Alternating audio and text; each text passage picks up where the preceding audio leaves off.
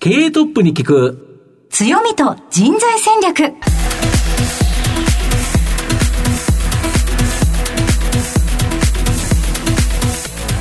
毎度相場の福の神こと藤本信之です。アシスタントの飯村美希です。経営トップに聞く強みと人材戦略。この番組は相場の福の神こと藤本信之さんが注目企業の経営トップや人事戦略を担うキーパーソンをゲストにお迎えしてお送りします。企業を作るのはそこで働く人ということなんですがゲストには毎回事業戦略上独特の強みとその強みを生かすための人材戦略じっくりとお伺いしていきます。この後早速トップのご登場です。この番組は JAC リクルートメントの提供でお送りします。経営トップに聞く。強みと人材戦略経営トップに聞く強みと人材戦略。本日のゲストをご紹介します。東証プライム上場。証券コード7819小微堂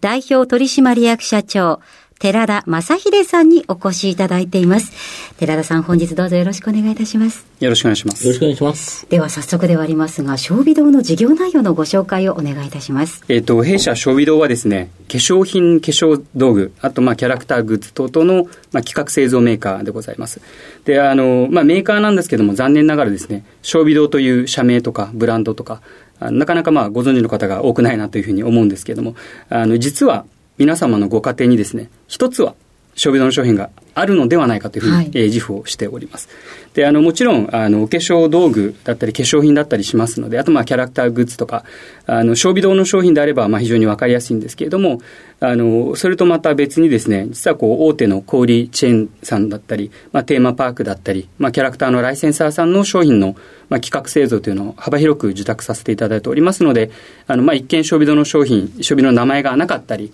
あと、まあ、利面表示だけだったりするんですけれども、まあ、我々の商品は意外と皆様の、まあ、身近にあるのではないかなというふうに思っております。はい、ありがとうございます。ラジオ日経をお聞きのリスナーの皆さんにとってはよくよく聞き慣れた、ねあの、会社名だと思いますので、えー事業内容、今日じっくりと伺っていきたいなと思います。えー企業のお話は後ほど伺いますが、まずはトップは企業にとって大切な人材であり強みでございます。トップのお人柄に迫らせていただきたいと思いますので、しばし質問にお付き合いどうぞよろしくお願いいたします。では、寺田さん、生年月日を教えてください。1977年11月の18日です。ご出身はどちらでしょうか？えっ、と、兵庫県の芦屋市です。もう寺田さんがお生まれの頃には小微堂はあったのでしょうか？そうですね。あの、創業はもう今75期でございますので、あの、私の祖父が創業して、えーまあ当時私の父が社長、うんまだ専務ですかね、をやっていた、そういった時代です。ご自身ではお子さんの頃どのようなお子さんだったと思われます？あの、まあ、私、長男なんですけれども、まあ、姉が一人の、まあ、末っ子ということがありまして、あの、まあ、非常にこう、常に姉の後ろに隠れているような、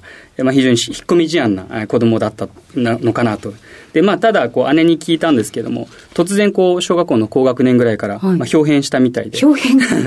で、こう、はいまあ、あの、友人関係だったり、まあ、遊びも、まあ、非常にこう、活発になったみたいで、あの、まあ、家が、こう、比較的田舎のエリアだったので、まあ、近くに山とか川がありましたので、まあ、山とか川で、あの、まあ、サバイバルゲームというか、はい。探検ごっこみたいなことをして、あの、過ごした、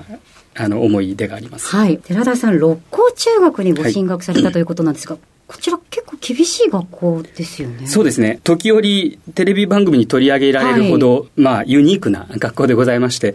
例えば、一番有名なのは、あの、掃除が、まあ、当然ながら、あの、学生がするんですけれども、裸足で、こう、素手ではい。トイレ掃除をしたりとか、で、こう、毎日昼はですね、雪が降るんですけども、はい。雪が降っていても、裸足で、上半身裸で、なぜか中間体操という名のもとをずっと走るみたいな。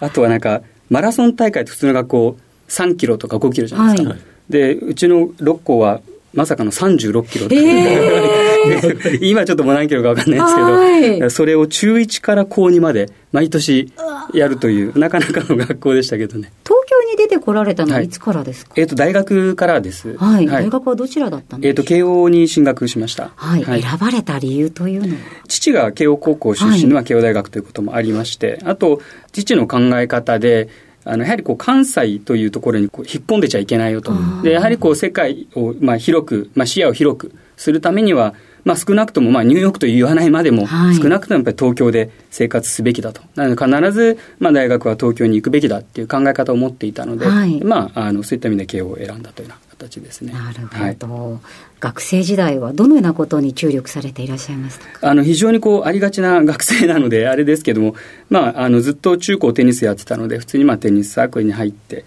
であのまあ、あとはあのいろいろこう短期留学だったりをこう繰り返して、い、ろんなこう海外に行くということをあのやっていた、そんな学生時代ですかね。あ。いろんな場所にちょこちょこっと行かれてたということそうですね、いわゆるそのバックパッカーみたいなことではなく、あのまあ語学の,、まあ、あの勉強ということがメインではあるんですけれども、まあ、アメリカでもこういろんなエリアを経験してみたり、あと、まあ、あのヨーロッパの方に行ってみたりということで、まあ、多種多様なあの人種の方とはい。友人になれたりという意味では、非常にこういい経験ができたなというふうに思います、そうですよね、、はい。きなりそこにスポットでポンと行くっていうのもなかなかこう勇気がいりそうですけれど。そうですね、でもなんかこう、やってみると、はい。あの例えばこう、僕、ゴルフもするんですけど、はい。例えばこうアメリカで、ふらっと朝、あの、ゴルフ場に行ってですね、で名前書いとくと、その辺の地元のおじさんが一緒に名前書いてくれあて、ーでそれと勝手にセッティングして一緒に回るとかですね、はい。でも本当に1日回って9ドルとか、そんなだったんで、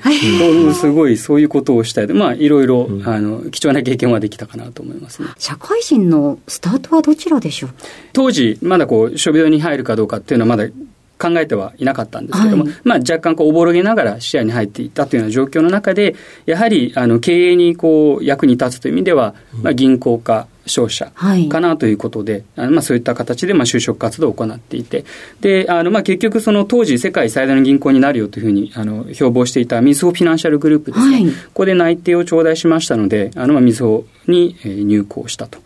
であの最初は、まあ、いわゆる法人セールスを担当させていただきましてですね、あのまあ、主にあの業績のいいお客様をこう担当させていただいてましたので、まあ、とにかくこうどんどん新しい商品にこうチャレンジするということで、まあ、非常にこう前向きで、まあ、3年間だったんですけども楽しい3年間だったなというふうに思います。3年であの戻ろうっていうお気持ちだったんですか最初えっと、もともとはもう、あの、何年という区切りはなく、はい。できるところまでやろうかなというような形でおりましたし、当時の、まあ、うちの、まあ、小微堂ですね、の状況というのもあろうかと思いますので、3年というのは特に実はこう、全くその短い期間というのは想定していませんでしたね。はい、何がきっかけだったのでしょうか？あの、まあ、3年経ってですね、そろそろ次の転勤が、あの、の声が聞こえてきてですね、はいで、こう、正月に父にこう、次こう、転勤の、まあ、あの、内示みたいなのがあったんだよねと。で、その相談をしたときにですね、本当に突然なんですけども、父が、小微堂に入ると。なんでって聞くと、とにかく上場したいんだっていうことを言われまして。未上場だったと。まだそうですね、未上場で、上場がしたいんだと。で、将来、小微堂に入る気があるんだったら、上場を準備するって、まあ、上場準備の旗振り役をしてですね、はいで、それをすると、やはりこう会社のすべてを、まあ、事細かに全部見れるということと、それこそ今、帰ってこないで、いわゆるその上場準備を自分がしなければ、多分、上場後に入社して、社員はお前についていかないよと。あいうことは言われまして、でそういう意味ではあの帰ってくる気があるなら今帰ってこいということで転職を決断したというような状況ですね。はい。一緒にこう辛い思いをしたりだとか苦労があったが上でのその先の方がいいんじゃないかっていうタイミングだったわけですね。はいなるほど。結構お父様はですね、しっかり東京で揉まれていらっしゃいっていうのと、あの、上場のタイミングで、あの、いらっしゃいって声かけてくださったとか、すごくあの、見てくださる。そうですね、ありがたいですね。はい、そういう意味では。社長になられたのははい何年くらい経ってからえっ、と、入ってから、えっ、と、ですから10年ぐらいですかね。上場は入社どのくらい？えっ、と、上場はすみません、5年後ですあ。そうですか、はい。上場入って上場5年。その5年も結構大変だったんじゃないですか？ただ、おかげさまで、当時、業績が非常に良かったので、はい。やはり上場って一番しんどいのは、ずっと業績を上げ続ける、ねはい。はい。ことだと思いますので、うん。ただ、その期間中はずっと業績の心配がなく、まあ、あのある意味こう、準備をきっちりすればというような状況でしたね。えー年齢間で言いますと35歳ぐらいですね。ね。とても若いんじゃないですか、そうですね、当時多分、東証一部で最年少だったような記憶が、あははいいありますね。はい。い、かがでしたか？お気持ちとしては早くないですか？って思い そうですね。思ったりとか？あのはい。もともとこう、父から、あの、父が65になったら、社長を継がせたいよというふうに、はい。あの、結構前から言われておりまして、はい。まあ、それは、うん。あの、親子二人の間では、あのだからそのために準備をしなさいということはずっと言われていまして、なんでなのって話を、まだ65って全然若いと思うんですけれども、はいね、ただやはりこう、あのまあ、我々が使っている商材って、まあ、あのビューティーの関係だったり、キャラクターの関連だったりということで、まあ、非常にこうトレンドにこう敏感じゃないといけないということもありますし、でこうまあ、ビジネスモデルもですねこう、まあ、生き残るためにどんどん変化させなくちゃいけないということもあるので、うちのこう今の会長ですね、父の考え方は、もう時代の変化についていけない、そのようになったら変わらなきゃいけないっていうのは、すごく自分で、まあ、分かっているというか、なので、もう若いうちにこう、頭の柔らかいうちに社長になるべきだっていうことをまあ言っておりましたので、そういう意味で、まあ、65に父がなった時にということですね。ぜひその社長になられた時に社員の皆様にかけられましたメッセージなどがございましたら教えていただきたいのですが、はい、当時の、まあ、父からですねあのなんで社長変わるのかというと、やはりその変化についていくために変わるんだという言葉をもらってますので、うん、そういう意味では自分が社長になったということは、まあ若くて柔らかくて変化ができるからなっているということもあるので、うん、もう社員にはとにかく変化するぞっていうのと、うん、上場は一応製造業で当時も上場はしていたんですけれども、まだまだ中身は完全な卸売という状況でございましたので、でも本気でこう卸からメーカーに変わると、そういう話をしたように覚えております。はい、はい、ありがとうございます。現在までたどり着いてまいりました。寺田さんの人となり皆さんにはどのように伝わりましたでしょうか。この後は組織の強みと人材戦略に迫っていきます。経営トップに聞く強みと人材戦略。今日のゲストは東証プライム上場証券コード7819小微堂代表取締役社長寺田正秀さんです。まあ、御社のこの社名、小美堂っていう漢字で言うと、化粧の章に美しい、まさに女性の美容っていうような会社で、で、2万点を超える製品、これ製造されてるそうなんですけど、具体的にはどんな製品、一番最初どこからスタートしたんですか？あの、まあ、もともと創業はですね、うんはい、あの、お化粧道具、はい、あの、パフとかブラシとか、はいはい、あの、櫛とかですね、はい、そのあたりから、あの、まあ、発祥しておりますので、うん、化粧道具はじめですね、うん、あとはまあ、お化粧品。御社の場合、ブラシが世界的に有名なんですよね。そうですね、あの、おかげさまで、あの、かなり売らせていただいているとは思います。それ以外も、今、キャラクター商品とか、もう様々な製品があるんですよね。そうですね、かなり幅広く、あの、まあ、それこそ、高度管理医療機器のコンタクトレンズまでやらせていただいてますので、はい、そういう意味ではかなり幅広くやらせてもらってます。うん、あと、もう一つ自社ブランドの、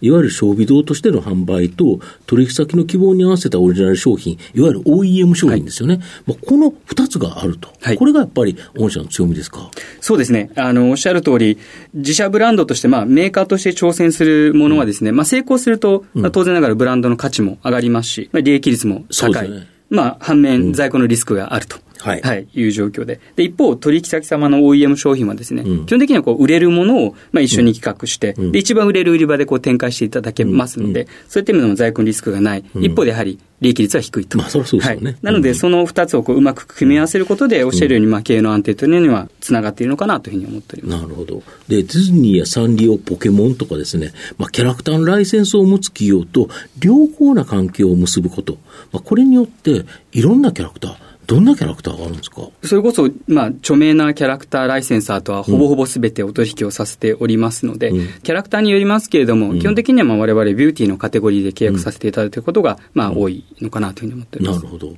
そうすると、例えば大手のテーマパークとか、そういうところのということですよね。そうですね。そういったところにも OEM で商品を卸させていただいております。はい、最近人気のキャラクター製品、例えばこれがすっげえ人気なんだよっていう何かありますか？えっ、と、やはり最近は、うん、あの、まあ、ちいかわが非常にやっぱり売れてますね。なるほど。はい、で、御社の場合、本当にキャラクターってどうしても時代の流れに合わせて、どんどんと入れ替わっていく。だけど、定番のキャラクターもあれば、あの、ちいかわのようにどんどん出てくる新しいキャラクター、これも出されるから、やっぱすごいですよね。そうですね。やはりおっしゃる通り、かなりトレンドの、まあ、変化はありますので、うん、まあ、幅広い、あの、まあ、ライセンサーと取引をさせていただくことで、うん、まあ、そのあたり、こう、うまく対応していかないといけないなというふうに思ってます。キャラクターの製品を作る過程についてお伺いしたいんですけれども、はい、いうのっていうのは、キャラクターのライセンスを持ってライセンサーの方々がこういうの作りたいというご相談が来る形になるあ、えっ、ー、と、逆にですね、はい、我々の方から、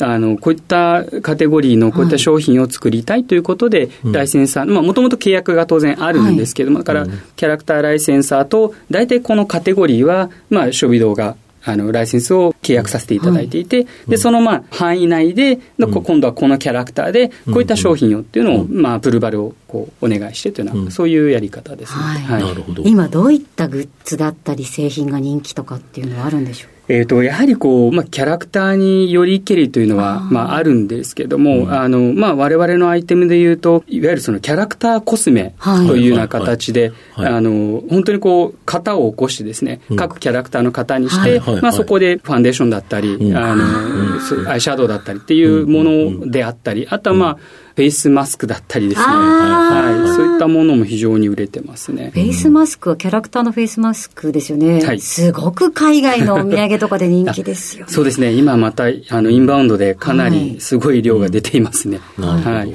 御社の場合、その取引先の中でですね、やはりある特定のですね、大きな取引先様、まあ、これをですね、非常にその大切にされるというか、関係を深める、これを今やってるんですか？あそうですね。あの、おっしゃる通り、数年前から、うん、まあ、我々のまあ重要なお得意先様に対して、うん、あの、まあ、人的なまあリソースもそこに注力しながらですね、うん、で、こう、今まではこう、まあ、例えば卸としてとか、一メーカーとしてというお取引だったものをですね、今はその重要なお客様に対して、我々そのものづくりのパートナーとして、こう、お取引いただけるような、そういった取引をさせていただいてますので、まあ、おかげさまで非常にその取引は良好に、あの、まあ、膨らんでいっているというような状況ですね。なるほど。まあ、大手取引先さんに入り込んで、要はその売り場にあったら売れそうなもの、一緒に探していくっていう感じですよね。そうですね。はい。そうですよね。その商品の企画から、要はどういうキャラクターを使ったら売れるのか、うんうん、またどういう製品をここに並べたら売れるのか、うんはい、で、利益率も高まるのか、うん、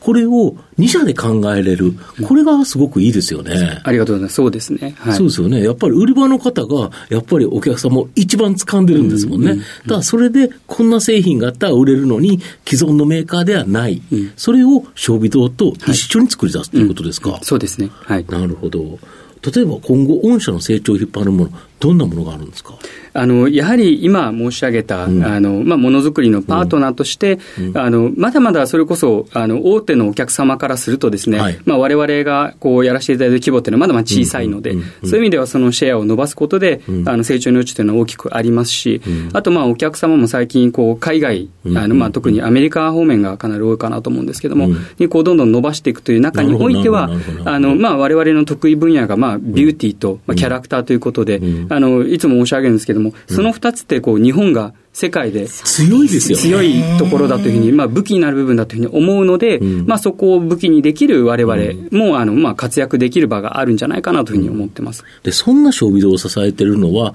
やはり人の力、人材ということだと思うんですけど、はい、今、小微堂グループ全体では、どれぐらいの方が働いているんですか、はい、グループ全体だと200ちょっとで、まあ、単体で190名ほどというような形です。はい、でざっくりと何人がどんな仕事してるんですか、はい、ざっくりですけれども、まあ、営業に携わるものが90名ほど、うん。はい、でこうものづくりを担っている人間がまあ30名ほど、うん、あとまあデザイナーが30名、なるほど。あとまあ商品のまあ管理であったり、まあ、品質の保証部分で20名、あとまあ管理本部で20名と、そういった形になってます。やっぱりデザイナーを30名も抱えてるっていうのが、いろんな製品が作れる大元ですよね。そうですね。非常に強い武器になってると思います。うん、なるほど。そんな人材っていうのは、やはり、あの、新卒で取ってくるのか、まあ、経験者採用取ってくるのか、まあ、これは2つのルートがあると思うんですけど、うんはい、例えば今年の4月って、新卒ってどれぐらい入ったんですか？あの、実は新卒をですね、えっと、4年前から、はい、あの止めておりまして、止めてたと、はい、で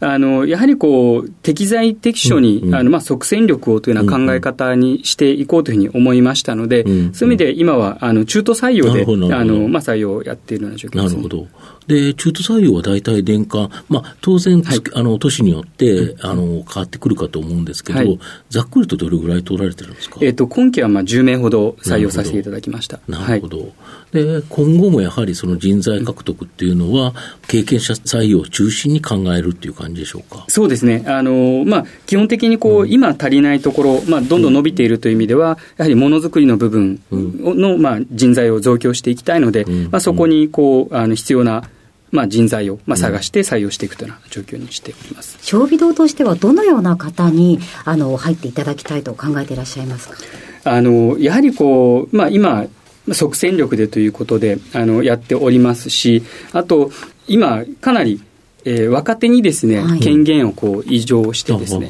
でこう現場現場でとにかく即断即決でこう、まあ、やっていくっていうのが、まあ、非常にこう我々の強みになっておりますので、そういう意味でこう、まあ、各自自分でこう自信持って、あどんどん決済して動いていけるというようなそういうまあ気概を持った方がまあ来ていただきたいなと思ってますけれども、はい、その権限をですね下の方に移譲していくというところでいうと、はい、どの製品が正直当たるかどうか100%みんなわからないんですよね。わからないです。はい、これがわからない中で、はい、だけど若い世代とか、その、その人に近い人の方が当たる可能性がありそうですよね。うん、そうですね、うん。あとはやはりこう、お客様と直接接点を持っているので、で、そこでお客様から相談を受けたものを現場で即断即決できるっていうのは非常にお客様からもいろんなこう、例えば値段の安い先さんもあるし、例えばうちなんかではるかに大きい先さんもあるけど、なんで小微堂にものづくりを依頼するかというと、だって小微堂早いでしょ？なるほど。でもそこは言ってくださいますね。ああ、やっぱり時代の流れって一気に進んでるし、はい、キャラクターなんか一気に人気があったり上がったり下がったりするっていうことでいうと、うねはい、もう即断即決で今出さないと、やっぱ売れないっていうところですよね。そのやっぱり変化に対応できるような人材、はい、これがやっぱり御社には欲しいという感じですか、うんうん、そうですね。はい。ああ、なるほど。御社には人材に対して、なんかユニークな制度、仕組み、なんかそういうものございますでしょうか？えっ、と、まあ、現状、あの、まあ、ユニークというものは特にはなくてです、まあ、かつては、あの、まあ、住宅補助とか家族手当とかっていう、まあ、あの、福利厚生のことはあったんですけども、あの、まあ、今期からそういった手当は、まあ、まあ、やめましてですね、はい、あの、まあ、その分全員にこう広く支給するような形にしていて、で、あの、今、うちは基本的に、あの、まあ、社員の処遇というのは、まあ、パフォーマンスによって決められるべきということ、もう、完全なる、まあ、成果主義ということを採用しておりますので、うん、そういう意味で、あの、まあ、若くても、うん、まあ、非常にこう、活躍している方は、うん、あの、高い給料を取っておりますし、あの、まあ、そういう意味で、今、あの、まあ、業績もちょうどいい状況もあるので、まあ、社員のモチベーションというのは高まっているのかなというふうに思います。なるほど。はい。あと、この番組、ちょうどお昼にですね、放送させていただいてるんですけど、社長、ランチって何を食べることが多いんですか、は いえっ、と、基本的に、あの、まあ、ランチミーティングだったり、はいはい、まあ、お客様と食べるとき以外はですね、基本的に僕はあのバナナとサラダとコーヒーを社長室で一人で食べるというのが多いですね。そしたらコンビニ買ってきてとか、はいね、朝持って行ってとかっていう感じで、割と軽くっていう形ですか。なるほど。では、藤本さん、最後の質問をお願いします。まあ、社長の愛読書など、何かですね、一冊本をですね、あの、リスナーの方にお勧めいただきたいんですが。あの、まあ、愛読書というか、まあ、銀行を退職する際にですね、はい、当時こう、仕えていた支店長から、はい、あの、まあ、渡されたんですけれども、はい、あの、松下幸之助さんの道を開くと、まあ、有名な本でございますけれども、で、あの、で、社長就任の、まあ、うん、パーティーがあった時もですね、うん、まあ、この中の道という、まあ、文ありますけど、ここの一節を、こう、音読させていただいたりもしまして、とにかくこう、自分にはこう、天から与えられた自分にしか歩めない道があるから、苦しくても、とにかくそれを信じて歩み続けなさいというようなことなんだなというふうに思うんですけども、やはりこう、あの、自分もいろいろこう、社長の息子っていうことなので、まあ、一般的には非常にこう恵まれてていいですねって話ではあるんですけども、やはりこういろんな逆レッテルだったり、いろんなことを考えて育ってきて、やはりこう、あの社長の息子とか、小微堂の3代目っていう見方よりは、やはり個人、寺田正秀として見てよっていうことも、まあ、若い時は思ったりもしたので、でこういろんなこう、まあ、入社してからも、正直こう、今、当時に戻りたいかというと、もう絶対戻りたくないなって、うん、そうですか。思うんですけども、やはりこういろいろこう重たいあの、こともある中で、であのでもそそういう時にこうこのまあ道の一節を音読すると、まあ非常にこうまあそうだよねと、俺にしかできないんだから、こう腹くくってやろうというようなことを思えるという意味では非常にこうまあ力をもらえる本かなというふうに思います。ご自身としてはその先ほどあの20代の頃自分を見てほしいなんて思いもあったとおっしゃってましたけれども、この小微堂のビジネスに対してはどのような思いがおありなんでしょうか、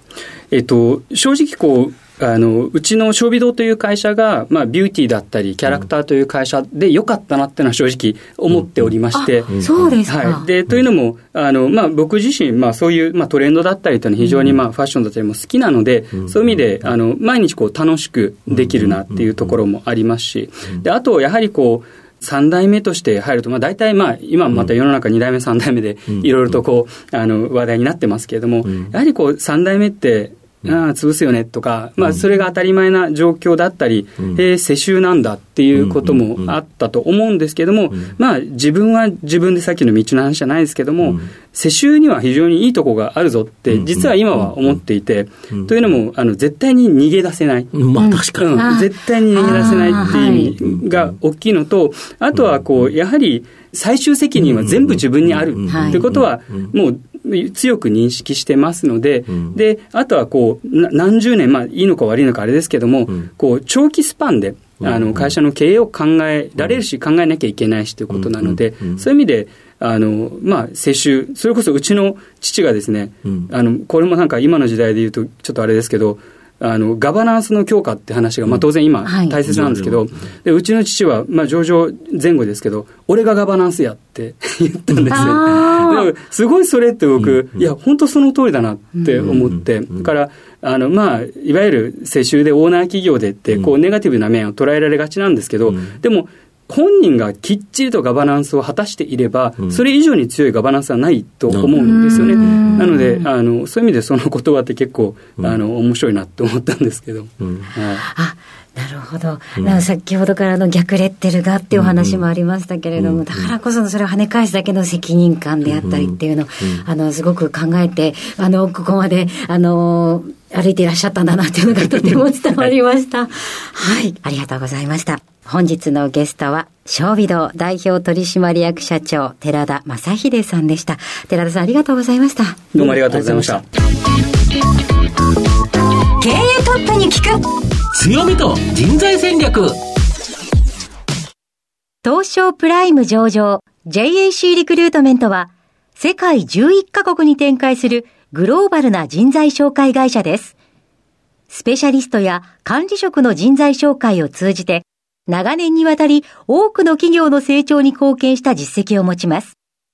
当社では役員、CFO、CIO、本部長、社外取締役などの経営幹部層の人材紹介に特化した専門部署 JAC エグゼクティブを構え、企業の経営課題解決を支援しています。経験豊富なコンサルタントが経営課題をヒアリングし、課題解決に導く人材をご紹介いたします。企業の経営改革を担う人材など、経営幹部の採用なら、東証プライム上場、証券コード2124 JAC リクルートメントにお任せください。お送りしてきました経営トップに聞く強みと人材戦略。そろそろお別れのお時間です。今日のゲストは小美堂代表取締役社長寺田正秀さんでした。あれですねあの3代目でですとか、うんうんうん、あの慶応でとかこうなんかいろいろワードだけ聞いておりますけど、うん。うん、こう順風満帆にお話、聞こえてしまいがちですがじっくり聞いてみると印象ガラッと変わりますね。そうですね。やっぱり3代目ならではの悩みとかやっぱりいろんなことがあるんだろうなというふうに思いますよね。はい。ぜひ改めてお聞きいただければと思います。番組を最初から聞けなかったという方も終了後はラジコのタイムフリーはもちろんポッドキャストでもお楽しみいただけます。お写真もございますのでぜひラジオ日経のウェブサイトのチェックもお願いいたします。ここまでのお相手は相場の福の神こと藤本信之と飯村美希でお送りしました。次回のこの時間までほなまたお昼やで。経営トップに聞く強みと人材戦略。この番組は JAC リクルートメントの提供でお送りしました。